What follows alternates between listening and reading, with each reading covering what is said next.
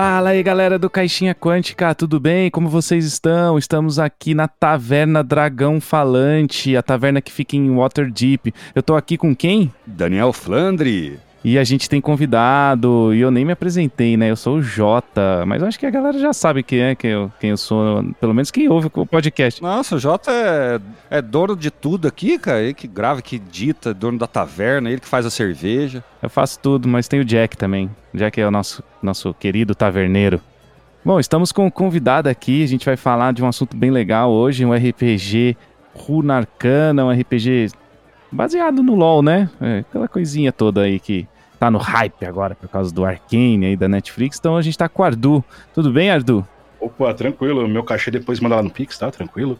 É... Opa, claro, pode deixar. League of Legends, Runeterra, Legends Runeterra, Arcane, Jogo do Redestruído. Teve tanta coisa esse ano, meu amigo, que... Teve, né, cara?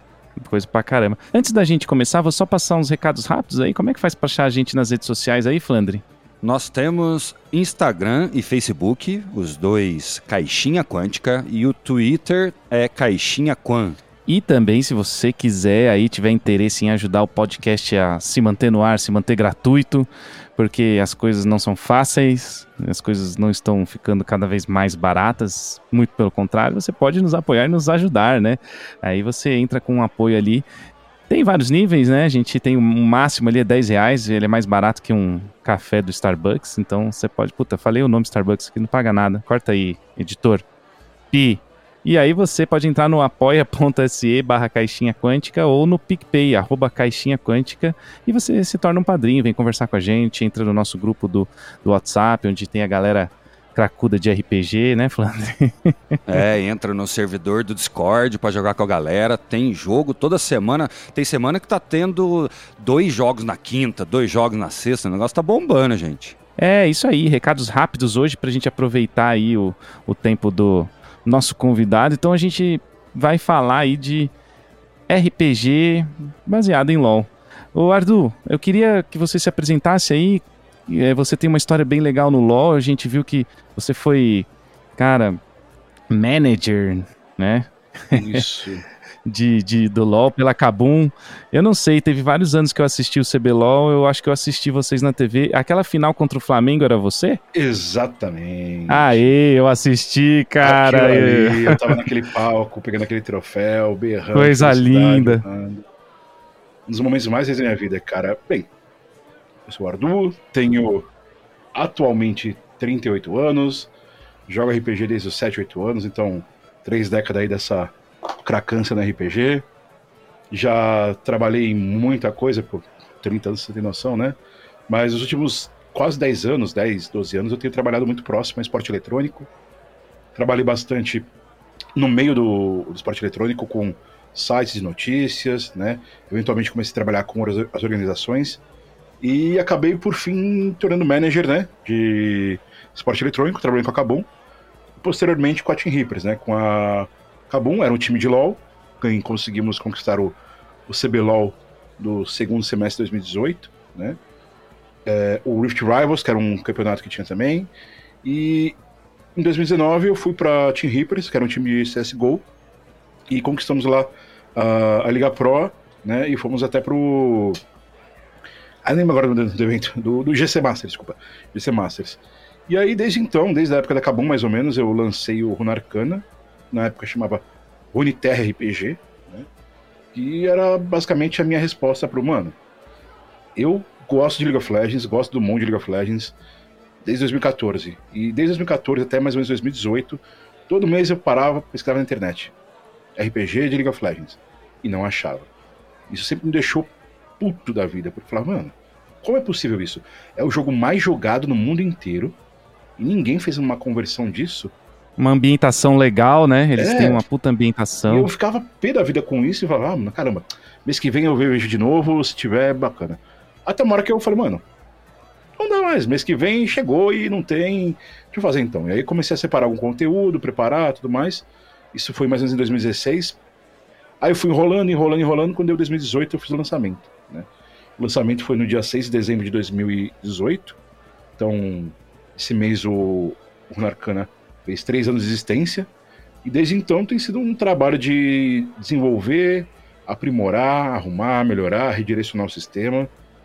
Estamos aí nessa batalha. É, eu tava lendo que ele já foi e já voltou várias vezes, né? Vocês estão fazendo. É, vocês têm ali alguns números, né? Está no 092, alguma coisa assim, né? Vocês estão estão fazendo várias versões, na verdade. Quando ele foi lançado, ele era o Runeterra RPG 1.0. E aí ele foi lançado a versão 1.01, que era só correção, 1.1, que tinha atualizações e coisas novas, aí a 1.2, né?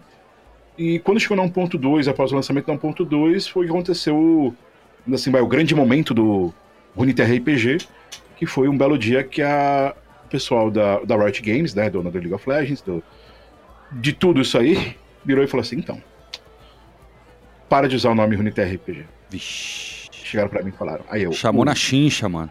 chamou na chincha. Mas, em contrapartida, eles falaram, muda o nome aí e ah, toma um contrato aqui, vamos assinar um contrato pra você se ter um contrato de licenciamento pra você poder continuar lançando isso numa boa. Ah, isso é bom, hein? Então quer dizer, eles não só limaram, Nossa. né? Eles quiseram É, ah, pôr pra frente a coisa. sim, eles, eles tinham a, a faca e o queijo na mão de virar e falar, ó, apaga isso, tira do ar, você não pode, senão você vai pra um processo. Não, eles chegaram e falaram, ó, a, a Runeterra é uma palavra de propriedade intelectual, a gente se reserva o uso dela e tal, né, mais ou menos assim. Mas você pode continuar desenvolvendo esse sistema aí, como você está fazendo, dessa forma gratuita, que ele é gratuito, né? Contanto que seja com outro nome, que não seja uma referência direta à nossa propriedade intelectual. E aí, né, na época, eu achei maravilhoso, eu, eu nem liguei pro nome, na verdade. E eu já tinha em mente alguns nomes, né? Eu já pensava nessa possibilidade. E aí, Runa Arcana foi o que eu escolhi, primeiro por ser ligado a Rune, de Rune Terra, né? Arcana por ser uma coisa de magia, arcanismo, etc e tal. E o motivo definitivo, vai surpreender a todos que estão ouvindo, é que Rune Arcana e Rune Terra têm o mesmo número de letras. Olha. E eu acho que até que ficou melhor, né? Porque você. Cara, depois saiu o Arcane agora no Netflix, Runa Arcana é melhor. É, então, você, você tem bola de cristal, porque você, você que inventou o Arcane, é isso? Cara, eu vou contar pra vocês que muita gente me pergunta se tem bola de cristal, porque desde 2015, 2016, mais ou menos, 2014, ah, 2014, eu adivinho coisa que a Riot vai lançar, eu prevejo muita coisa. é, eu lembro até um exemplo mais clássico disso, foi uma campeã que foi lançada. Tinha saído um áudio dela, aí depois saiu algumas informações. Eu já previ, eu falei, olha, o visual dela vai ser mais ou menos assim, assim, assado. Qual? Qual campeã? Laui. Ah, da hora, hein? É, e eu tenho isso até registrado aí, tá, tá em vídeo na internet aí, porque eu conversei com o Eric do Mais Esportes, né? A gente tava conversando lá porque eu tinha já feito toda uma base. Eu falei, mano, é isso aqui, vai ser assim, assim, assado. Por quê? Porque eu já estudava esse mundo, né, desde 2014, e eu tinha uma noção mais ou menos de para onde vão as coisas, né? E as temáticas, é, por mais que você não seja alguém que não tem informação privilegiada, tá? Antes eu me pergunte, mas quando você tá lá consumindo essa coisa diariamente, trabalhando com ela diariamente, você vai adquirindo, de certa forma, um- uma sinergia, um. Um- Basicamente, você tá sintonizando com o item lá, sabe? Não, então você tem. Você não tem bola de cristal, você tem uma Palantir, é isso. É, mas, é mais ou menos isso. Cara, eu falo pra você que é, é loucura. Eu tenho hora que eu não acredito. Eu falo umas coisas assim, assado, ó, eu acho que vai ser isso. Pum, Cara, tem é, negócio é- certo. Tem gente que fala, meu Deus, como pode é sintonia com o que os caras estão pensando, né? São pessoas lá pensando, você pensando sozinho, chega nas conclusões, né? Bem louco, cara. É, porque eu acredito que boa parte da base de, de, de coisas que eles utilizam, se não é igual à minha, é, a minha conseguiu se aproximar da deles, assim, base de referência e tudo mais, então eu tenho conseguido uma, uma boa gra, um, um- assim, um grau de sucesso bem bacana. E aí, né, eu lembro que, como eu, nessa época aí do, dessa personagem, dessa campeã, tinha sido anunciada, eu fiz uma leitura da voz dela, fiz uma leitura do que ela falava, da região que ela seria, e eu meio que adivinhei tudo como ela seria. Eu falei, o visual dela vai ser mais ou menos assim assado, ela vai ser de pele mais escura, porque como ela é de água de sentina, ela vai estar ligada muito mais a, a- ao Caribe. Eu falei, ainda aposto que ela vai ter uma vibe meio Tia Dalma, só que com um ar um pouco mais imponente. Tia Dalma, pra quem não lembra, é da do Piratas do Caribe, aquela feiticeira que depois se mostra Zé Calypso, né? E conforme eu fui acertando tudo, assim, depois eu. Quando saiu, E o pessoal falou: caramba, você sabia, né? Eu falei: não, cara, não sabia. Por um tempo, até, eu tive. fiz parte do. da Academia de Piltover, né? Que é um, um programa de criadores de conteúdo da Riot. Você acaba tendo contato com eles mais próximo e, por consequência, uma vez ou outra você recebe uma informação é, antecipada. Mas quando você recebe isso, você assina um NDA, né? Que é o Non-Disclosure Agreement. Você não pode falar sobre isso. Então, assim, qualquer informação que eu tenha falado publicamente até hoje nunca foi violação de NDA. Do contrário, em 2020 a Riot não teria virado para mim e falado: então, faz aí um produto licenciado aí, tranquilo, de boa, valeu, falou. Ah, cara, você bebe dessa fonte há tanto tempo, né? Você, como instintivamente, um, é um desenvolvedor Riot, né? Se for ver. É, é um instinto de, de ter noção de para onde as coisas vão normalmente. Erro bastante? Também erro. Não, não, não dá para falar que, que só acerto que é mentira, mas a minha, minha, minha margem de sucesso é muito boa e me, me, agradável. Tanto que Runa Arcana tá aí, saiu Arcane. Detalhe, uh, o Runa Arcana foi anunciado como Runa Arcana muito antes de ser anunciado o Arcane, né? É, e já estava sendo feito o Arcane, né? Tem seis anos, né, que estava sendo feito. Sim, sim. Então, que sinergia doida que essa. Você é médium, velho. Você não é RPGista, é, não, né, filho. Só quero mediunidade pra poder descobrir o número da Mega Sena, né? Aí tá tranquilo. Ixi, mas isso a gente não recebe. Essas coisas não é. vem. Era uma boa. Mas é isso, desde então eu trabalho bastante com essas coisas, né? Não, desde 2019, mais ou menos, eu meio que. Não vou falar incorporei isso na minha vida, né? Virou minha vida, basicamente. Trabalhar no Runarcana, desenvolver as coisas para ele, é, desenvolver o processo todo para ele poder chegar na versão 1.0. E aí, quando ele fez. Quando a gente conseguiu assinar esse contrato com a Riot, né? Aí eu achei por bem, porque tava na versão 1.2. Nosso objetivo na época, né, era sair o Runeterra 2.0, que seria a versão assim, finalizada, definitiva. Só que como ia ter que mudar para Runa Arcana, eu falei, pô, vamos já voltar para a versão, sai a versão 0.9, e o objetivo dela é se transformar na 1.0, que vai ser a versão assim final. E aí, por conta disso, que tem até uma discrepância de numeração. Começa na 1.0, vai para 1.01, 1.1, 1.2, aí volta para 0.9, 091, 092 e atualmente 092 B, C e D. E agora eu espero que ano que vem eu consiga concluir as coisas aqui de acordo com o planejamento para fazer a 093. E aí, deixa, deixa, eu te perguntar então, já que a gente está falando disso, que eu queria saber, curioso, qual a engrenagem é, de sistema que vocês usam aí, até para o público saber e tal? Ele tem, é baseado é, na, que joga em, D20, como é que é mais ou menos? Eu sei que é difícil porque é muito... É, muito grande para falar, mas bem, bem de forma resumida. Olha, assim. de forma resumida, ele começou, vamos assim, a público, sendo um suplemento para a quinta edição, tá? O primeiro Roniter RPG 1.0, ele era basicamente um compilado sobre, de informações sobre as regiões, de raças que eram para a Runeterra, né? E de algumas subclasses e classes ligadas a, ao, a Runeterra no geral. Então, por exemplo, você usava todo o material da quinta edição do jogador, livro do mestre, dos monstros, né? E aí, junto você tinha suplemento para poder jogar, né? Só que desde esse primeiro momento, isso já eu já sabia que não ia ficar assim, né? Porque quando eu comecei a trabalhar a ideia, isso lá em 2016, eu tive eu passei por várias fases, né? Eu tive uma fase no qual eu ia fazer com D&D 3.5, que era o meu grande showzinho na época ainda. Aí depois eu abandonei a ideia porque eu vi que tava para sair o D&D.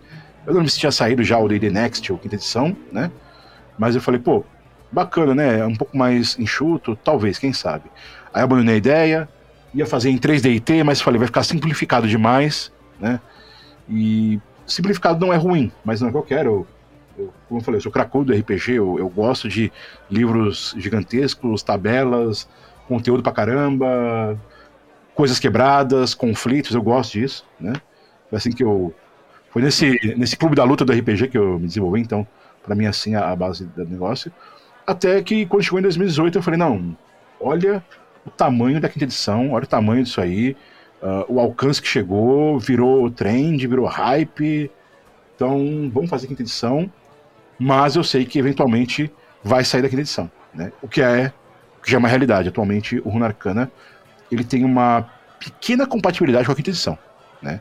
Ele tem, usa muito as bases da OGL, é, da quinta edição, mas ele tem toda uma estrutura de regras adicionais e suplementares que ou substituem algumas regras do, daquela edição, ou a, a, acrescentam. Então, hoje em dia eu falo, o Runarcana ele é um sistema que tem um, um, coração de quinta edição, mas o cérebro dele é da, do AD&D, saca? Então... Ah, não, perfeito. Aí também, aí você tá falando da perfeição, então, né? é, cara, porque eu joguei D&D, joguei AD&D, AD&D segunda edição, joguei 3.0, 3.5, quinta edição, tudo bem, vai. Eu não sei como vocês são em relação à quarta. Eu não gosto da quarta. Eu nem conheço a quarta, eu, eu não acho que foi uma boa edição. Eu acho que ela tinha conceitos maravilhosos, muito à frente do seu tempo, que hoje em dia a gente está vendo voltando, graças a RPG é, virtual, né? Graças às plataformas que dá para jogar pela virtualmente. Mas eu acho que eles falharam bastante, então não joguei muito quarta edição, mas tem coisas boas. Inclusive, toda vez que eu falo do Rune Arcana, eu falo, olha, as influências do, do Rune Arcana são muitas mas eu posso traçar diretamente de AD&D segunda edição, de D&D 3.0 e 3.5, até algumas coisinhas da quarta edição, GURPS, Storyteller no geral e quinta edição. Então, assim, a quinta edição, ela meio que é o, é o pacote final, é o que facilita, de certa forma, porque eu gosto de algumas coisas da quinta edição. Eu acho que em alguns pontos eles simplificaram muito bem, só que, na minha opinião, simplificaram em excesso. Tanto que em algumas coisas da quinta edição, é, permitam-me falar isso, se alguém aqui ama a quinta edição, desculpa, mas a minha maior crítica à quinta edição é que se você pegar três fichas de personagens nível 1 da mesma classe em três mesas completamente diferentes, vai ser a mesma planilha. Vai ser os mesmos atributos, é igualzinho. Né? Não... É igualzinho. Tem a parte também, assim, o pilar, né? Os três pilares, a quinta edição deixa é, falha um pouco. Não sei se você vai usar isso, até legal para você falar, se você vai arrumar, entre aspas, isso no Runa Arcana, que é o pilar de exploração. Acho que o pilar, o pilar de exploração do, do, quinta edição deixa muito a desejar. Tá muito simplificado. O combate legal, interação social legal, mas a exploração sofre. Não sei se você concorda comigo. Não só concordo, como se você for olhar o capítulo de ambientes do Runarcana, ele. Eu acho que ele é, se não, se não é o dobro, ele é o triplo do, da questão de ambientes no geral da quinta edição. Né? A quinta edição foi baseada ali, né? Mas eu olhei e falei, não, isso aqui é muito pouco. E falo para você, provavelmente no futuro, quando eu venha a lançar suplementos para algumas coisas, eu vou trazer mais regras, né? Porque é o que eu falei, eu sou cracudo, eu gosto de tabela, eu gosto de você ter tabelinha lá, pô, tá chovendo, que tipo de chuva que é? Tá chovendo sapo, tá chovendo água, tá chovendo fogo, tipo, mano. Você trabalha com Excel, é isso? Quem tem isso aí? É que trabalha com Excel é, dia a dia. Então, cara, eu não trabalho com Excel, eu na verdade odeio programas de planilha no geral, né? Mas eu gosto de uma tabelinha, cara. É coisa de RPG cracudo é... das antigas mesmo, cara. Cara, mas ó, uma, uma pergunta, primeira que eu queria fazer, cara. Eu jogo LOL, né? Eu jogo LOL há pouco tempo, há que, três anos, assim, no máximo. A primeira pergunta é: quais campeões que dá para jogar nesse Runeterra, nesse RPG aí? Olha, no Rune Arcana, uh, basicamente, eu vou te falar que são poucas exceções, tá? Porque o Rune Arcana, ele é muito baseado na estrutura da história de Runeterra, né? É, eu gosto de deixar isso bem claro. Tem gente que fala, pô, mas eu fui jogar Rune Arcana e não é igual League of Legends. Não, não é igual League of Legends. League of Legends é um MOBA. É, então, é um... era a minha próxima pergunta. É 5 contra 5? É. Não, é, cara, é basicamente RPG. Se vai ter cinco nessa mesa contra um, ficar por conta sua e do mestre. Então, vai ter né, o que acontece lane, quatro, lane. Acontece em quatro paredes na, em cima da mesa não dá conta de ninguém. É, mas é aquilo, virou, virou um mundo, virou um ambiente. Exatamente. Virou, nem, rapidinho, Flandre, a gente falou no, no programa do, do Arcane, né, da série, que, né, ah, será que vai chegar em um, é, tipo, então. jogos vorazes, vai todo mundo entrar lá no Summoner's Rift, vai começar a lutar um contra o outro? Falou, não, cara, se fizer isso, cagou, agora é historinha, historinha pra frente. É até legal trazer isso pra vocês, né, uh, o League of Legends, que é a primeira, é a matriz disso tudo, ele era um jogo que eles não tinham objetivo nenhum se tornar uma propriedade intelectual, não tinha objetivo nenhum ser um, um universo. Era basicamente uma forma de poder jogar um MOBA, né? 5 contra 5, tendo um pareamento, tendo uma fila ranqueada, tendo uma nivelação. E o resto foi só vindo na sequência. Tanto que a história original do League of Legends, ela tinha uma coisa chamada Instituto da Guerra, que era basicamente assim, todo o campeão que era lançado, ele tinha o julgamento, dele para entrar no Instituto da Guerra e tinha o motivo dele estar ali. Porque o League of Legends ele era isso. Ali, a, a fenda do invocador, chamada de Summoner's Rift, era o espaço onde existiam as disputas feitas entre nações. Então, meio que assim, uh, o mundo, da, nessa época, o conceito do, do mundo era assim: uh, a magia existe e o povo já usou tanta magia que quase quebrou o mundo no meio, que um belo momento todo mundo chegou num consenso e falou: bem, não dá para continuar desse jeito, senão vai acabar tudo. Então, para resolver qualquer disputa política entre é, nações, a gente vai criar aqui um, um, a fenda do invocador, onde uh, os invocadores é, conjuram é, lendas do passado, de outros mundos, né? Que eram os campeões, e os invocadores eram os jogadores.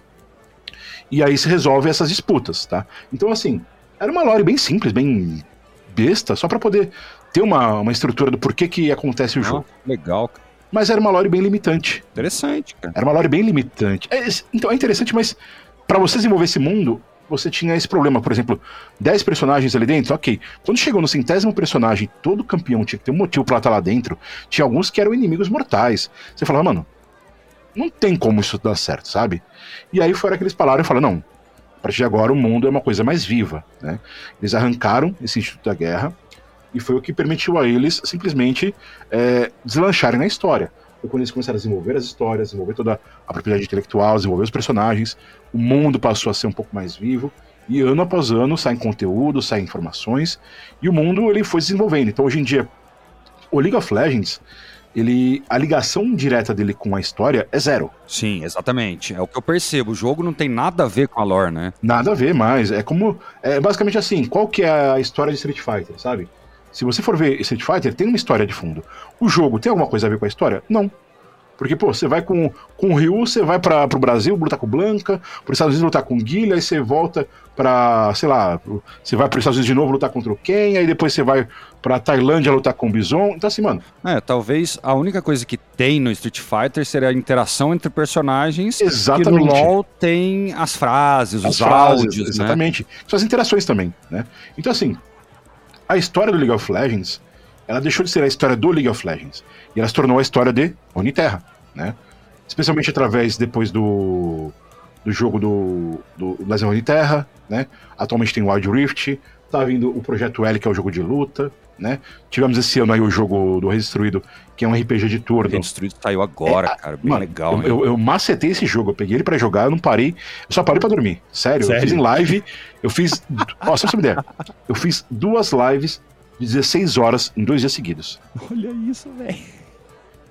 De tão cracudo que eu tava nesse jogo, velho. Ah, muito, muito bom. Muito Haja café, hein, bicho? é, não tomo café, era Coca-Cola mesmo. Coca-Cola. Então, então haja estômago, é. viu? Não, mas tem cafeína, tá, tá é. é, tem então, cafeína. Assim, o mundo de Runeterra, ele se tornou uma coisa muito, muito mais ampla, mais desenvolvida. Especialmente quando saiu o Legend Runeterra, né? Que é o card game. Cara, ele é um jogo que ele deixa bem claro, olha só. Existem várias possibilidades de desenvolver a história do mundo. Aqui a gente apresenta como seria em cada uma dessas possibilidades.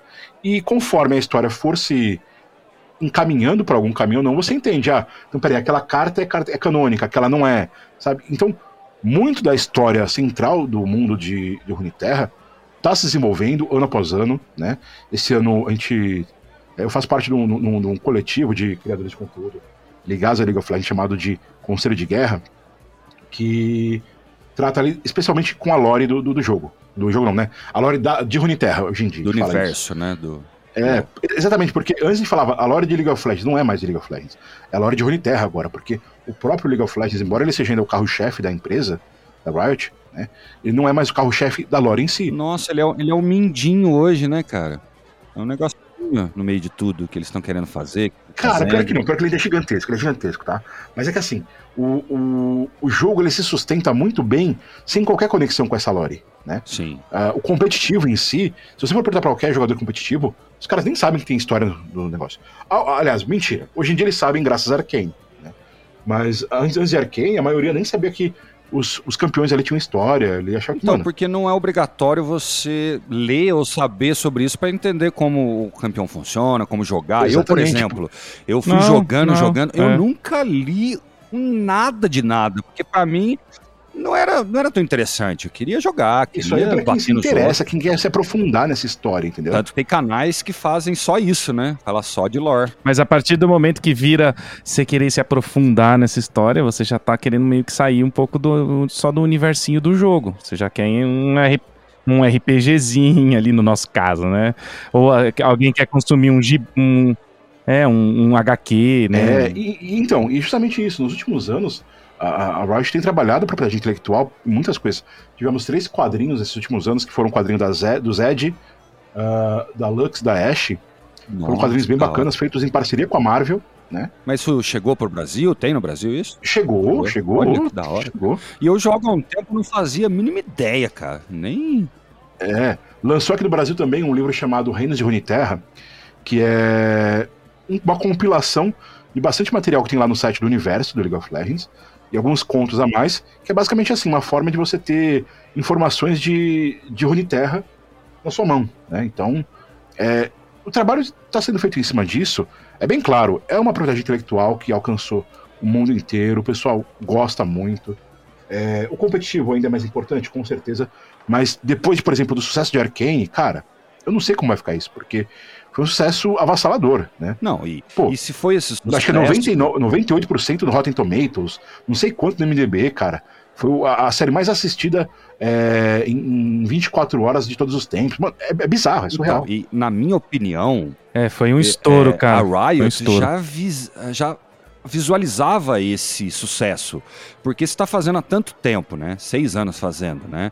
Investindo seis anos, a animação bonita do jeito que ficou, é porque eles estão acreditando tanto que, na minha opinião, já vai soltar mais um monte de coisa. Não só como Arcane, né? Sim, com Sei certeza. lá, cara, joga. Eu não faço a mínima ideia, mas se abranger o universo inteiro aí de entretenimento, né? Ó, recentemente teve um evento do Riot Forge. Riot Forge é o quê? A Riot é uma empresa gigantesca, ok? Hoje em dia ela é, a dona dela é a Tencent, que é o maior um dos maiores conglomerados que existe no mundo, né? E basicamente assim, dinheiro não sobra, não é problema para eles. É, eles vendem muito skin, né? Não, é de- não tem problema nenhum. É, né? Então o que acontece? Eles fazem jogos? Não, eles faziam um jogo. Tanto que até, acho que em 2018, 19 mais ou menos, era Riot Games, sendo que eles só tinham um jogo, que era o League of Legends. né? Era até uma piada que Ah, existia. então eu nunca tinha pensado nisso, verdade. É, de lá pra cá saiu Legend de Terra, Valorant, Wild Rift, né? E tem saído vários jogos. Mas ao mesmo tempo, eles tiveram uma sagacidade que falha em muitas empresas gigantescas, como por exemplo, vou dar aqui um exemplo, desculpa chutar cachorro morto, mas na Blizzard. Né? É, eles pegaram e falaram, mano, a gente tem uma propriedade intelectual muito bacana, a gente quer desenvolver as histórias aqui através de jogos que não sejam competitivos. A gente não tem expertise nisso. O que a gente vai fazer? Simples. Vamos encontrar empresas que tenham expertise em algum Contratar, jogo, né? contratar, fazer um trabalho junto e pronto. Saiu esse ano o jogo do Redestruído e o Hextech Mayhem. O jogo do Redestruído foi pela- feito pela Airship Syndicate, né? que fez um outro RPG de, de turno, que não vou lembrar o nome agora. Que é bem famosinho, o pessoal gostou, jogou. Então, assim, ao invés de eles simplesmente centralizarem nele, eles expandiram isso. Por quê? Porque não ia fazer concorrência com o principal produto deles, que é o quê? Competitivo. Então eles estão expandindo o mundo não só através de histórias que saem frequentemente no site do universo, contos, através de animações que são maravilhosas, ano após ano saem animações, não só através de quadrinho, como eu falei que saíram nos últimos quadrinhos, não através só de livro, como saiu o Reinos de Runeterra e saiu também o Garen Primeiro Escudo, que é um conto é, bem bacana, mas também através de quê? De jogos. Então assim, o que eles estão desenvolvendo esse mundo é gigantesco. Cara, já já tem live action disso É. aí, velho. Recentemente até andou rolando aí uns, uns anúncios que eles estavam contratando gente para live action. Nossa, é- eu acho que assim, se eles estão com essas ideias, como você falou, eles vão pensar em qualquer possibilidade, cara, e coloca, porque assim, ah, foi como você falou, eles, ah, o LoL hoje tem muita base forte no competitivo, não morre, obviamente, mas eu tô querendo dizer, do leque que eles estão fazendo, tudo, cara, vai colocar até na geladeira, sabe? Vai ter um personagem LoL, velho. Cara, pra Arcane, não sei se vocês viram, tem um, pré, um, um prédio lá, não sei o que, Califa. Eles adesivaram lá, adesivaram não, né? O, é, ficou projetado no, no prédio. Não, aí, ó. Lá em. Nossa. É, Emirados Árabes, sei lá, mano. Tá certo, Em São cara. Paulo é, e no Rio de Janeiro, eles adesivaram o metrô e o. Acho que o VLT parece. Sei lá qual que é o nome. Eles adesivaram, cara, com, com Arcane. A estratégia de marketing de Arcane foi uma das estratégias mais agressivas e bem sucedidas da minha, que eu vi na minha vida. Não, mas também é, é que a gente tá falando mais do mesmo, porque a gente fez um episódio só disso, mas. Puta, que, que série perfeita, cara. Animação animal, cara. Exatamente. E, e- e também com relação ao RPG, Ardo, o... você é licenciado? Como é que é? Eu sei que a gente já falou isso no começo do programa, mas como é que. Já... Cara, porque assim, é muito difícil eles não quererem fazer um RPG fudido deles agora, daqui pra frente. Ainda mais com esse estouro de Dungeons and Dragons aí que. Cara, todo lugar agora tá, é, aparece Dungeons and Dragons, né? Aí que entra, cara, é, é um, é um negócio meio louco, né? Como eu disse pra vocês, eu tava falando da história, de, da história do League of Legends, né? Após eles removerem a questão da, do, do Instituto da Guerra, a história ficou mais fluida e tudo mais. E foi aí que eu olhei e falei, pô, vou fazer o sistema, tudo. E fiquei nessa enrolação. Só que eu, pô, eu sou um, sou um BR fudido aí qualquer, sabe? Não, não sou ninguém gigantesco. Nunca tive nome no RPG, tudo. E eu comecei a fazer isso sozinho, né? E o que fez com que a Riot olhasse pra mim e falasse, ó, vamos assinar um contrato com você, com certeza foi ter é, criado uma comunidade. Porque a partir do momento que eu lancei isso, é, muita gente queria. Muita gente sempre queria isso. E ninguém punha a mão na massa pra fazer, né? Porque dá trabalho, cara. Tem a ideia, mas não tem a iniciativa, né? Você teve a iniciativa. Eu tive a iniciativa de ir lá fazer isso, trabalhar de uma forma bacana e principalmente não sendo predatório com a propriedade intelectual. Então, ou seja, eu não, eu não lucro nada, né? O Runarcana disse que ele nasceu como Runeterra RPG, ele é 100% gratuito, tá? Você pode ir no site agora, baixar lá à vontade o PDF antigo, que não vale a pena, porque o PDF tá desatualizado pra caramba, ou você pode acessar o Wiki, que é atualizada diariamente, com correções e tudo mais, nessa busca do 1.0, tá? E, cara, nunca teve um, uma cobrança qualquer, um valor qualquer. E basicamente isso foi o que mais me permitiu continuar trabalhando. Então, é um produto que tá ali, é gratuito, né? Como sempre foi. O que a Riot virou e falou foi o seguinte, ó, então. É, basicamente, você está fazendo um produto que é um jogo, né? E a licença que a gente permite que os criadores de conteúdo trabalhem não permite fazer jogo. Só que a gente entende que é um jogo de RPG.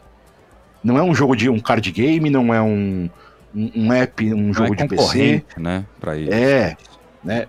Então assim, então a gente entende que não é um produto que está é, predando os nossos produtos, basicamente, né? E por conta disso, você está numa zona cinzenta, né? É, é legalizado o que você está fazendo? Mais ou menos. É não legalizado? Também não é. Então, para deixar tudo bonitinho e evitar dor de cabeça tanto para você quanto para a gente no futuro, vamos fazer esse contrato. Então eles chegaram e passaram esse contrato de licenciamento, né? E ele deixa bem claro que eu não posso lucrar com o Narcana, porque eu nunca fui objetivo, né? Mas que eu tenho esse- essa licença de poder continuar desenvolvendo ele pra, de forma livre, né? Que é como eu faço. Então, assim, com o Arcane, com tudo mais, dá um aperitivo no coração? Dá, porque eu tenho mais ou menos um. Eu tenho um tempo, um prazo, o, o contrato, né? E eu não sei ao, ao término desse contrato se eles vão querer re- renovar, se eles vão falar, ah, valeu, falou, agora já dá pra gente fazer uma coisa bacana nossa. Não sei. O futuro, eu. Quando eu paro pra pensar, eu fico meio naquela assim, hum, pra onde será que vai? Só que eu não fico muito na neurose, porque até lá eu espero ter concluído o Runarcana RPG, que ele tenha sido uma coisa é, muito bem estabelecida, que é o que eu tenho trabalhado pra fazer, e que os frutos disso que venham sejam o que for, se for algum trabalho em parceria, não interessa, assim, o, o futuro fica em aberto. É, sei lá, o dia que eles, o dia que eles lançarem, talvez chamem você pra participar, né? Eu acho que dá pra ir por aí, né? É sempre bom a gente manter os pés no chão e a expectativa em baixa, né? Se acontecer, maravilha. Por exemplo, eu confesso pra vocês que eu não tinha a expectativa de que eles iam me oferecer um contrato de licenciamento. É, então, eu, na minha cabeça, eu acho que é o mesmo pensamento que você teve. Tipo, fudeu, eles vão derrubar tudo, né? Eles vão proibir tudo, né? É, e eu acho também que, cara, se você tem uma pessoa como o Ardu, que manja pra cacete, foi campeão de, de CBLOL, conhece do universo, tá criando um RPG, conhece de RPG pra cacete de outros RPGs. Ele é a melhor pessoa pra fazer isso, cara. Se fosse contratar, contrataria ele. Mas infelizmente, ele falou um negócio lá no começo que infelizmente é verdade. Você é brasileiro, né? A gente, como, como LOL, infelizmente, é uma região fraca ainda, né? Então não sei se tem relevância bastante. Sim, mas, então, é, é aí que entra a parte. Isso não tem nada a ver com competitivo, saca? Então. Ah, sim, eu concordo. Nascer. O, o Arcane vinha a público, vinha ser lançado. Uh, o jogo do Destruído ter sido lançado também. Mais jogos que a Riot Forge anunciou que vai lançar no futuro, né? Tem o jogo do Nunu, o jogo do Echo. É, eu vi esse do Nunu aí, mó legal, cara. Coisa bem legal. Tudo isso que vai ser desenvolvido ainda me mostra que talvez eles olhem e falem, cara, a gente pode ganhar dinheiro com RPG? Pode, mas assim como eles fizeram no passado com um Riot da vida, com o, o jogo do Destruído, com o próprio Hextech Mayhem, eles podem chegar e falar assim, tá, a gente quer fazer um RPG oficial, né, de Runeterra, e vamos contratar uma empresa qualquer. E tipo, pô, pode acontecer, cara, não eu, eu não acho impossível, né? E pensando bem, eu acho que talvez eles estejam quebrando barreiras mesmo, porque o Arcane foi feito por uma produtora francesa, não é? A Fortiche, isso. É, então, então que, não é americana, porque a Riot é americana, é isso, não é? Holdings americanos e tal. Então eles estão quebrando essas barreiras, é, né? É americano, hoje em dia, é mais chinês que outra coisa, né? Ah, é verdade, né? Então, é, é isso. É, é, essa é a minha visão. Então o que acontece? Né? Se eu parar ficar pensando, ah, qual é o futuro, o que vai acontecer, eu vou ficar na neurose. Porque ah, não vale a pena. Não existe indício nenhum para nada, tá? É, se você fica nessa neurose, você fica alimentando falsas imagens na sua cabeça, né? E você não tem uma, uma base para poder falar sim ou não. E daí numa dessas você ainda apavora e nem faz, né? Acaba desistindo, acaba. Não tem que pensar muito mesmo, não. É, ex exatamente. Se eu ficasse o tempo todo pensando o que eu vou fazer, como vai ser o futuro, o Runarcana parava. Então, meu, eu, de vez em quando eu paro pra pensar, obviamente, não tem como não pensar. Mas eu, eu olho e falo, cara, se amanhã depois eles chegarem pra mim e falar, então agora tem um produto oficial, para de publicar aí, valeu, falou. Mano, eu vou ficar na boa, vou jogar o sistema que eles lançarem. E vou ter certeza que eu fiz um sistema bacana, que eu fiz uma coisa que fez uma. teve a sua história, saca? Não, eu não tenho muita neurose em relação a isso. É claro, se eventualmente virar uma coisa oficial e eles me chamassem de participar de alguma forma, seria o paraíso? Com certeza. Ia ganhar na loteria, né, bicho? é, mas manter as expectativas em baixa é sempre mais importante. para não ficar neurose, não ficar né, esperançoso e também ficar com os pés no chão e fazer, porque como eu falei, uh, o grande problema de RPG do, de League of Legends sempre foi que muita gente queria fazer, queria fazer, queria fazer, mas não fazia. Mas é aquela história, né? É, ele quer ver o negócio pronto, mas não põe a mão na massa para fazer, né? Uhum. Exatamente. Então, hoje em dia, o que o Rune Arcana eh, representa é basicamente isso, que você tem que olhar para um objetivo seu, seguir adiante, não pode transformar a sua vida in inteira em torno dele, porque afinal, a não ser que você tenha dinheiro pra caramba, então aí não, importa, mas fazer de uma forma saudável. Né? E se você fizer um bom trabalho, eventualmente isso vai te ter uma recompensa. No meu caso, veio essa recompensa da, da Riot ter esse reconhecimento, né? Tanto que hoje em dia o Rune Arcana já está em inglês também, né? É, ele está sendo, tá sendo traduzido para coreano também. Isso eu já não acho tão da hora assim, não, mas tudo bem. Por que não?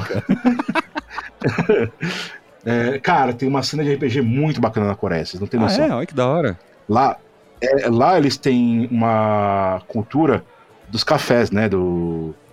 Por exemplo, lá é muito comum uma noite, por exemplo, você tá com seus amigos aí e tal, falou, vamos fazer o quê? Bora pra Lan House jogar, tá ligado? Fazer um corujão. Nossa, saca? da hora, velho. Lá é muito comum isso, hoje em dia, e para pessoas de, de mais diversas idades. Então existem muitas, muitos cafés lá, existe café de RPG também. Existe um café que você chega, junta você, mais dois, três amigos aí, aluga uma mesa ali, fica tomando café, joga RPG lá numa boa, tem livro de RPG para comprar, tem coisa de RPG para alugar, tem, sabe, tudo ali. Sinto tão falta, tanta falta disso no Brasil, cara, ter um lugar para ir. Claro, a gente tem lojas aqui em São Paulo, são muito legais, tá, mas é, é esse lance aí, né? Não, é, é, é outra é realidade. Outra coisa, é outra, né? É, então, se você me der, tipo, existe uma cena lá nesse nível da coisa. Então, assim, é, o pessoal que chegou para traduzir o Narcana para coreano, tudo, eles mandaram, eles são um café, chama Café Green Goblin, né? Se vocês quiserem pesquisar lá. Cara, eu fui ver as fotos, cara, eu fiquei maravilhado. Porque aquilo ali é, é, coisa que eu só via, de verdade, eu só vi na minha vida pessoalmente quando eu visitei a Devir, por exemplo, né? Encontros de RPG, que hoje em dia estão extintos. Então é uma parada que eu olho para aquilo e falo, tá vendo? Lá fora, é, qualquer hobby dá certo, né? Qualquer hobby tem espaço. Então, pô, hoje em dia tem coreano jogando um produto feito 100% no Brasil, saca? Então, e, e você sabe que é um movimento que eu acredito que tende a acontecer, por quê? Uh, e você falando que isso acontece na Coreia, cara, meio que confirma o que eu imagino. Por quê? Por mais que a tecnologia esteja avançando, daqui tem 3D, tem meta, tem gente que tá de saco cheio disso, que é só sentar junto com uma turma e rolar dado, cara. Exatamente, é o que eu falo, olha. Nesse ponto eu sou um pouco anacrônico, tá? Eu amo RPG, uh, ah, me adaptei um pouco ao RPG virtual e tudo mais. Só que, cara, eu jogo, mestro semanalmente. Não é a mesma coisa de você sentar em volta de uma mesa, colocar os livros ali, que seja nem livro, seja laptop, todo mundo com o celular na mão, não precisa ter papel, não tem problema. Ter os dados na mesa, olhar na cara da pessoa e falar, então, o cara enfia uma espada no seu bucho, o que, que você faz? Sabe? E olhar no olho da cara da pessoa assim, cara a cara, e ver. Não, não, tem, cara, isso. Não tem, não tem, não tem. Para mim, a melhor coisa do mundo é. Eu posso é falar outra coisa? Dividir uma pizza, comprar cerveja. Isso aí no digital não existe. Fudeu, RPG. Tanto que a gente, né, Flandre, a gente lembra com carinho da época que a gente jogou lá. Sim, cara. Que nem cracudo o The One Ring, né? Que a gente Nossa, ficou a gente se encontrando. 6, 8 Tinha horas jogando. 6, 7 horas jogando. É, é. Que é normal, né? Sim, é. porra. E detalhe, eu falo, quando, era, quando, quando eu comecei a jogar RPG, quando eu era moleque e tal, é, a gente jogava a aventura com o pessoal que sabia jogar, vamos dizer assim, né? Uma vez por semana. Durante a semana, era um bando de moleque que só estudava, não fazia porra nenhuma da vida, e tinha tempo livre pra caralho. O que a gente fazia? Juntava na casa de algum, alguns moleques, todo mundo com seu livro, com suas planilhas, e cada dia um mestrava. E cara, tinha desde aquela aventura mais merda possível até aquela aventura mais foda. Mano, não tinha essa de ligar, tá ligado? Por exemplo, ah, hoje que vai mestrar tal pessoa, e bora mestrar. Por quê? Porque era, era uma cracança, era um, era um vício em jogar aquilo. Mas isso aos poucos foi melhorando, foi ficando mais assim aprimorado no meu caso, né? Jogar com uma gente que conhecia mais, tudo mais, conforme vai aprendendo também, mas aquela sensação de estar pessoalmente, presencialmente, rindo junto, brigando junto, sabe? Não tem como. O virtual ele consegue suprir bastante mas não completamente. Verdade, cara. E você sabe que um detalhe aí, eu sempre fui do storytelling, né? Porque no geral eu adoro storytelling, hoje eu entendo porquê, hoje eu. Uh, até as coisas que eu vou fazer, eu penso nisso e tal. E o RPG do Vampire, por exemplo, eu tinha impresso lá naquela época lá, né? E inglês, eu não sabia inglês suficiente para entender tudo. Tinham dois primos meus que aqui de de Minas mesmo. Eles mais novos que eu, só que eles queriam, queria fazer alguma coisa que não tinha nada para fazer na cidade. A gente jogava, cara, eu não entendia nem 3% das regras. E eram jogos divertidíssimos, cara. Porque era basicamente storytelling e eu jogava um dado ou outro pra ver se conseguiu aqui, se conseguiu lá tal. E os caras ficavam vidrados, cara. Os caras falavam, caramba, quer dizer que eu posso fazer é isso? eu sempre falo de RPG. Eu sempre falo de RPG. É, o livro, eu até falo isso do próprio Runarcana. O livro, ele não é um livro de regras que devem ser obedecidas. são regras que devem te auxiliar. Eles devem te ajudar, te guiar. Para onde você vai é para sua conta da sua mesa. O que o livro vai fazer, o que o sistema vai fazer, é te dar parâmetros para quando você não saber o que fazer, você consulta ele. Agora, você está numa cena em que você tem uma situação X a regra diz que. Não, não importa. Você tem uma solução na sua mente e tá boa, você solicitar ele pronto, acabou. Eu faço as regras. O universo é meu? Cara, desde que, desde que RPG é lançado, sempre tinha lá a regra de ouro. Né? Então, cara, é isso. RPG é contar histórias. É claro que quanto mais centralizado fica, quanto mais é, simplificado e regrado fica, é mais fácil de soltar mais imaginação em alguns pontos, sim mas também não pode ser um, um limitante da imaginação. Ah, e tem sistemas e sistemas, tem pessoas e pessoas, Sim. tem gente que nem gosta tanto de storytelling, a gente tem muito padrinho ali que é maluco no dado, né? Quer jogar dado. Nossa, nem me fala, cara. é, tinha um pessoal que. É, o Runa Arcana, né, ele comecei a desenvolver ele sozinho. Após um tempo apareceu um rapaz que estava desenvolvendo o, o, sistema dele, né? E aí ele perguntou se ele podia utilizar alguma coisa do Runa Arcana, né? E eu falei pra ele, cara, pode usar, porque tudo que eu coloquei aí é, foram homebrews de D&D, quinta edição, que eu peguei da internet, que inclusive estão os links aí, né, no próprio livro, que eu adaptei e modifiquei para funcionar aí, né? ele acabou é, propondo fazer parte da criação, desenvolvimento do sistema, fez parte durante um bom tempo, saiu esse ano, né? E nesse tempo a gente desenvolveu, encontrou, desenvolveu uma equipe, né? E parte do motivo que fez essa equipe se separar nesse ano foi essa visão diferencial de, do que é RPG, como RPG deve ser jogado, o papel predominante das regras, o papel é, de como as regras devem medir o sistema e como elas devem é, cercear o sistema, né? E é uma galera, uma jovem, que joga muito MMORPG. E, cara, quando você vai conversar com. Quando eu conversava com eles, eu tinha muito problema disso. Porque basicamente tudo para eles era o combo. Como isso pode ser combado. Ah, isso dá pra ser combado assim. Quando na verdade, cara, quem jogou, quem joga DD desde o do, do começo, sabe que combo sempre existiu pra caralho. O sistema nunca foi um sistema 100% balanceado.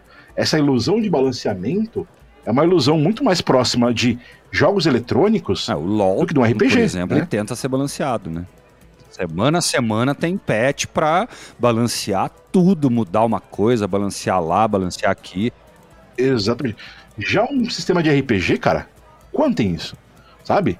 Não tem. Tem uma coisa que tá quebrada? Beleza.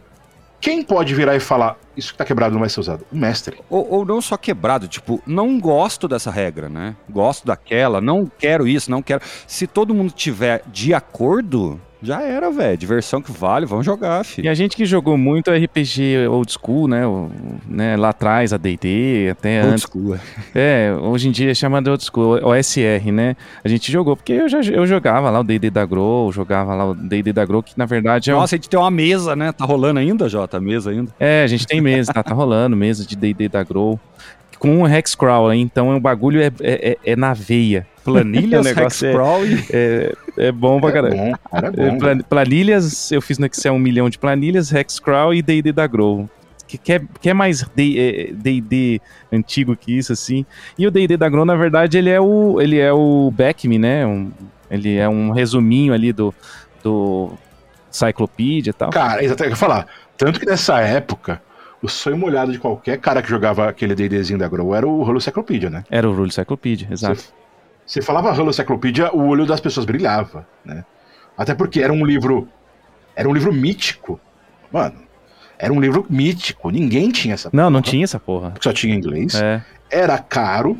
E quem tinha não deixava nem xerocar, porque era uma parada que existia, não sei se vocês tinham. Não sei se era da época, vocês vão me falar se como o sistema rolava. Tinha uma parada antigamente que era assim: o cara que tinha o livro, normalmente ele queria ser o monopolizador da informação, conhecimento. Ele jogava com você, mas ele não queria que você tinha todas as, todas as informações. precious. Ele gostava de ser. Exatamente, ele gostava de ser o cara que tem o livro específico, o- sabe? Existia muito disso. Existia uma, uma- um controle por conta do poder na época, pelo menos que eu vivi isso. Não sei se pra você também foi assim. Que hoje em dia, cara, eu amo o fato de hoje em dia você baixar um livro rapidamente, em qualquer lugar, comprar baratinho, ter wikis pra caramba pra você aprender, você, tipo, não depender às vezes de uma mesa tóxica, tá ligado? Porque, cara, eu participei de muitas mesas do passado que foram tóxicas pra caramba. Assim, num nível surreal, do tipo, eu lembro até hoje, tinha um mestre ah, na mesa e tinha um jogador que, como ele não se impunha, o mestre cada vez montava mais em cima dele, né? E era tudo criança, tudo moleque, tipo, ninguém, todo mundo achava engraçado, não tinha noção de quão bosta era isso. Ele chegou num ponto onde um dia ele chegou e rasgou a planilha do moleque. Aí, pra poder continuar jogando, o moleque ia ter que pagar ele pra ele comprar a- o Durex pra poder colar a ficha de novo. Nossa, filho, isso não é RPG, isso é bullying. É. Tipo, então, exatamente, tinha bullying e tal. Então, assim, tinha muitas coisas nessa vibe. Tá, isso é, É? coisa de moleque, né, cara? Assim, muita, É, muita. é mau caráter. isso Mas, aí, por exemplo. E muito disso vinha justamente por quê? Porque esse cara era o cara que tinha o livro. Esse cara que mostrava pra gente era o cara que também semanalmente, aliás, a cada 15 dias, jogava uma mesa, uma galera que era mais velha na época, né? E tinha os livros importados. Então, mano, ele era o reduto do conhecimento daquilo, saca?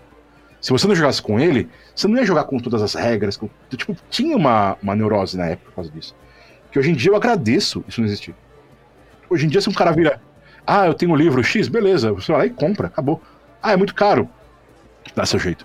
Conhecimento você tem que compartilhar, velho. Se eu vou guardar conhecimento, você apodrece, velho. É. O mundo do, mundo do RPG mudou muito, cara. Mudou Exatamente. bastante, cara. E eu amo isso, essa mudança. Porque eu falei, cara, Para mim era muito complicado, era muito desagradável, né? E uma coisa que eu falo, o RPG hoje em dia, ele tá numa meta mais inclusiva, que eu acho maravilhoso, eu acho fantástico. Não fala meta, não, é. que não o Zuckerberg Porque... aparece aqui, velho. Fala não. É, é, azar dele, cara. Meta é a palavra aí, se o metaverso dele tá lá, azar dele. E assim, hoje em dia existe uma, um conceito maior no RPG de inclusão tudo mais. Eu vejo, por exemplo, graças a, por exemplo, as comunidades trans, comunidades LGBTQ, é, comunidades negras, o pessoal, tipo, se incluindo no RPG. Porque, cara, eu falo, eu vi isso. O RPG não era inclusivo nos anos 90, nos anos 2000. O RPG era um, um, uma, um, um hobby de, adolesc de adolescentes, nem de elite, mas de classe média, né? A classe média, né? Adolescentes de classe média, é, brancos, cisgênero, heterossexuais, que tinham, partilhavam de algumas neuroses em comum. E, tipo, muitos desses até hoje têm problema em entender que o RPG é muito mais do que eles ainda jogaram. Tem remanescentes disso ainda, velho. Eles têm problema de entender que, cara, o cara quer jogar um RPG onde ele é uma fadinha colorida porque ele quer se expressar, porque ele internamente é isso, mano, deixa o cara, tá ligado? Tipo. Cara, e outra, né? O RPG vem exatamente para quebrar essa barreira. Você não precisa ser no jogo quem você é. É, você pode ser o que você quiser. É para é fazer isso. É, é para fazer isso. O RPG, ele, ele, ele nasce. Ele, ele nasceu lá atrás, não desse modo, mas todo mundo sabe que o RPG ele serve para isso, para pessoa se expressar da forma que ela quiser e foda-se. Né? Sim, eu, eu falo, é uma ferramenta para expressão pelo seguinte: tem muita gente que eu vou falar real para você. Eu, depois isso fui encontrar depois de velho, né? Galera jogou RPG comigo no passado, de mesas que eu joguei. Cara, tinha um monte de maluco ali que, tipo, tinha uns, uns problemas meio psicológicos meio pesado na época. Aí você vai descobrir, era um cara que era reprimido pra caramba, é, era uma pessoa que, tipo, é, tava passando por uma transição de, de, de, de, gênero, né? Não sei se é a palavra certa, a forma certa. E, tipo, não tinha informação na época para entender aquilo, e não se aceitava, a família não aceitava. E o RPG, para muitas dessas pessoas, foi a válvula de escape, foi o espaço onde a pessoa pôde testar, experimentar, tipo, tipo mano, vou interpretar hoje uma mulher. E ele fala, poxa, quando eu interpreto uma mulher, meu forma de pensamento é melhor, então eu acredito que talvez eu tenha uma, uma diferenciação, eu não sou cisgênero, né? Então, quanto RPG pode expressar nessas coisas é muito doido. Eu, quando eu vejo uns caras, tipo, antigões, da minha época, ou até mais antigos, que começam, não, RPG não é assim, eu falo, mano, cala a boca, vai, volta pro caixão, velho. Volta pro caixão que tá no lugar daqui. É, então, e, e não só isso, não só para se descobrir do, é, como pessoa, como indivíduo, mas é, literalmente quebrar essas barreiras e não ter preconceito nenhum. Tem padrinhos, tem padrinho nosso aí numa campanha grande aí, que é campanha de outro padrinho nosso também. Hoje em dia o CQ tá ficando grande a ponto de padrinhos nossos terem campanhas gigantes próprias ali, sabe? Isso é maravilhoso. E tem outro padrinho ali que, desde o começo, é uma personagem mulher. E ele é casado, tem filha, não tem problema nenhum com a sexualidade Sim. dele, que ele é homem heterossexual. Só que qual que é o problema dele fazer uma mulher no jogo? Acabou, ponto final, não tem problema nenhum. Quer ver, quer, quer ver um exemplo que eu dou nisso? Tem casos de pessoas que são é, drags e são casadas, têm filhos, normal, são, vamos assim, são heterossexuais, né? E elas simplesmente elas têm essa necessidade de expressar-se de uma forma feminina, isso não muda a sexualidade delas. E existem pessoas que precisam do espaço para poder expressar a sua, a sua, a sua existência e, das, e, talvez descobrir que ela realmente ela é uma pessoa trans, né? Então, hoje em dia, eu falo, RPG é uma ferramenta, sempre foi uma ferramenta de autodescoberta, de experimentação, de... Que hoje em dia, quando eu vejo uns caras desse jeito falando, eu olho e falo, mano, volta lá pra época do, do Gary Gygax, do Dave Arneson. Volta pra, pra, pras cavernas, fi. Idade média. O Jota tem uma frase que ele sempre fala, cara, ele sempre repete.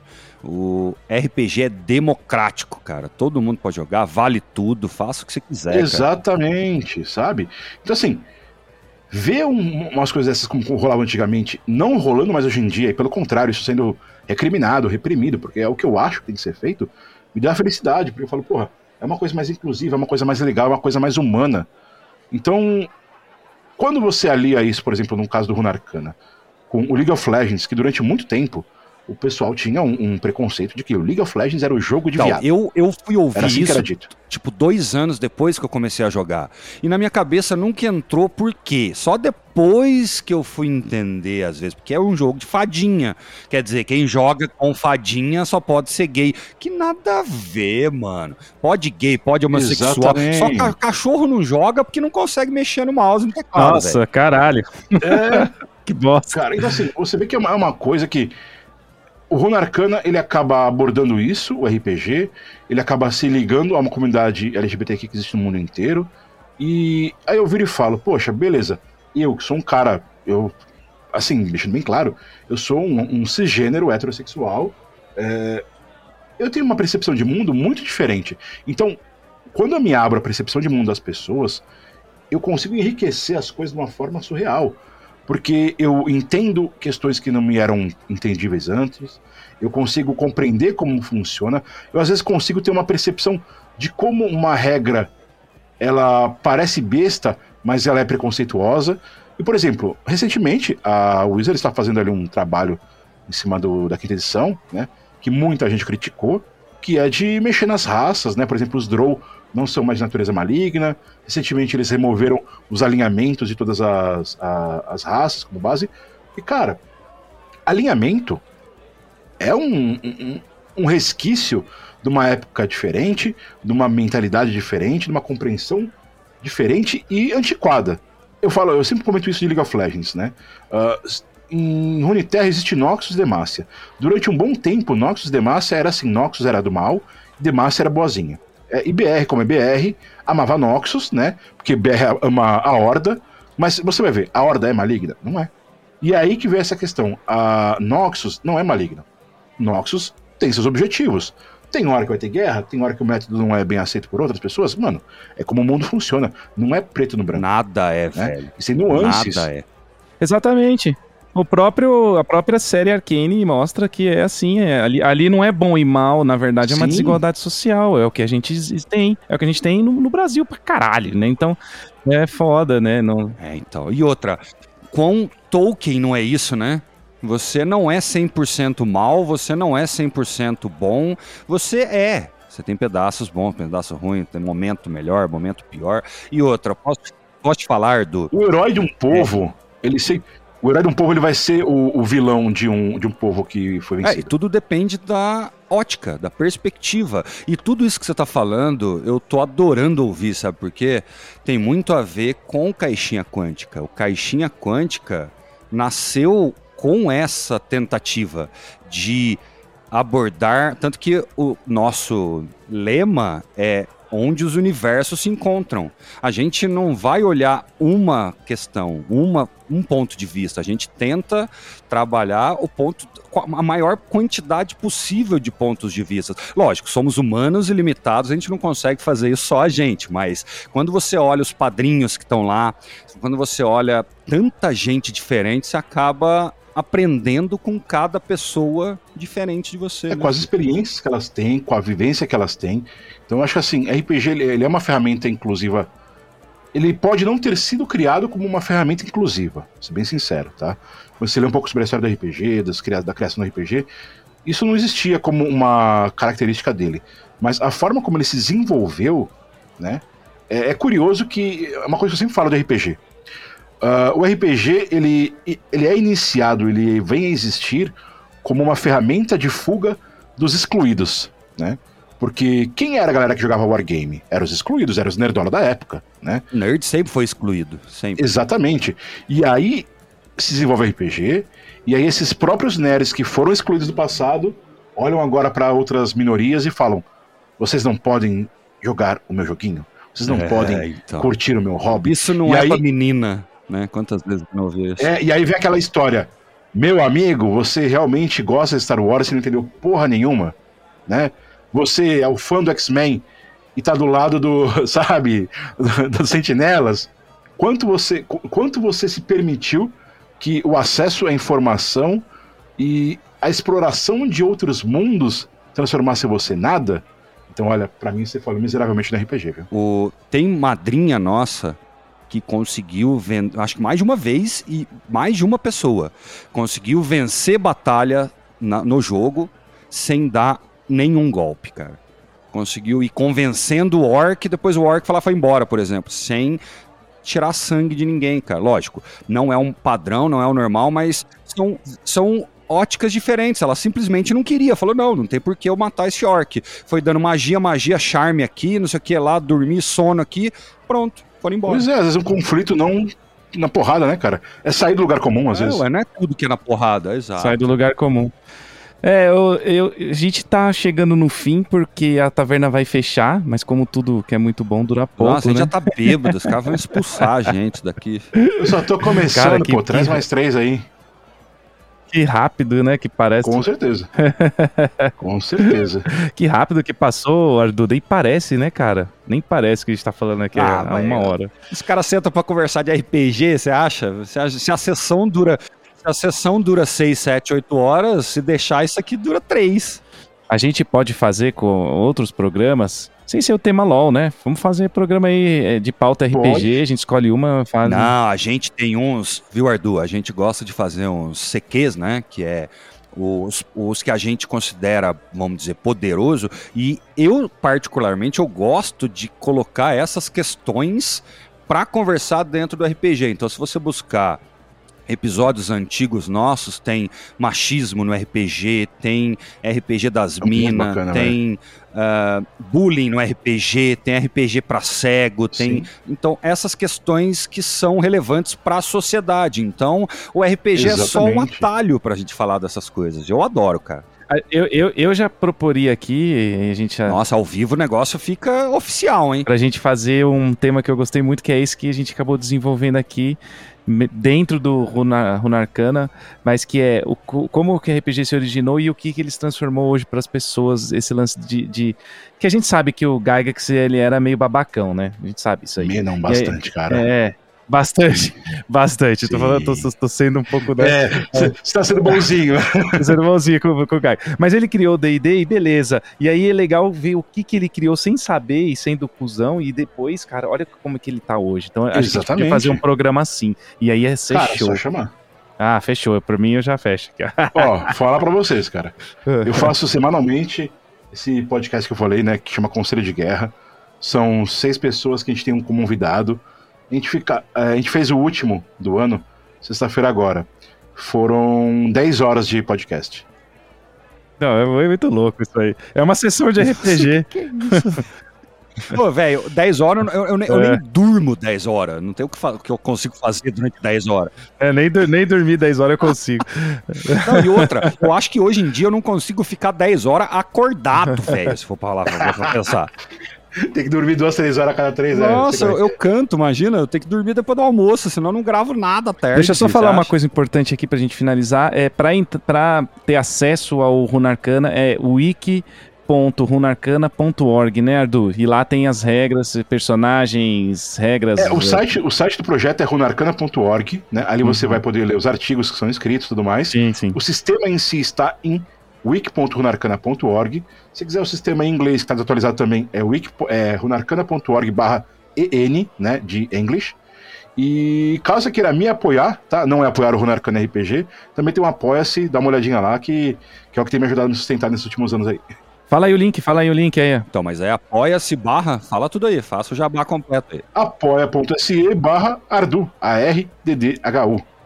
Cola lá, eu, eu- eu publico semanalmente um conteúdo exclusivo para alguns níveis de patrocínio, né?